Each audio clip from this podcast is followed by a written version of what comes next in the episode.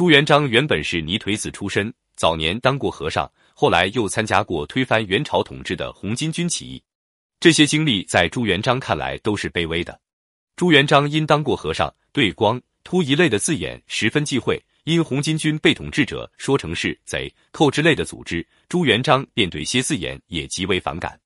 最具有代表性的例子是，杭州徐颐在贺表里写了“光天之下，天生圣人，为师作则”几个字，朱元璋读了勃然大怒，说：“生者僧也，骂我当过和尚；光是削发，说我是秃子；则者进贼，骂我做过贼。”于是立即下令把徐颐处死。洪武年间，大兴文字狱。唯一幸免的文人是翰林院编修张某，他在作贺表文里有“天下有道，万寿无疆”两句话。朱元璋看了发怒，说：“这老儿竟骂我是强盗呢！”差人逮来当面审讯。张某说：“天下有道是孔子说的，万寿无疆出自《诗经》，说臣诽谤不过如此。”朱元璋被顶住了，无话可说，想了半天才说：“这老儿还这般嘴硬，放掉罢。”左右传臣私下议论。几年来才见饶了这一个人，在日常生活中要谨慎处理与上司的关系。最要紧的一点是，千万不要伤害上司的尊严，同时注意替上司保守秘密。除了个人隐私外，上司一些特殊的忌讳也要探听明白。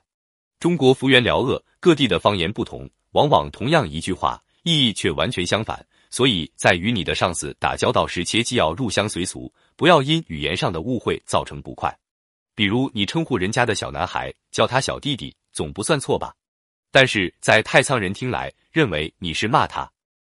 比如你对老年男子叫他老先生，总不算错吧？但是在江苏嘉定人听来，当你是侮辱他。各地风俗不同，说话上忌讳各异，必须时时留心。我们接下来说说要和上司的意见统一。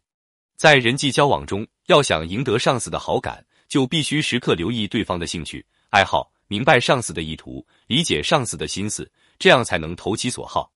民国怪人戴季陶一生疯疯癫癫，做了许多怪事，但此人经验老道，精通政治权术，善于揣摩上意，很能体会蒋介石的意思，关键时刻总能帮蒋介石的忙，因而，在民国官场立于不败之地。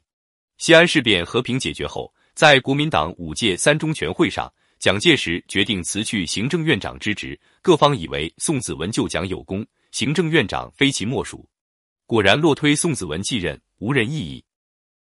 独有戴季陶站起来说：“子文同志侃侃大才，党国栋梁，将来必委重任。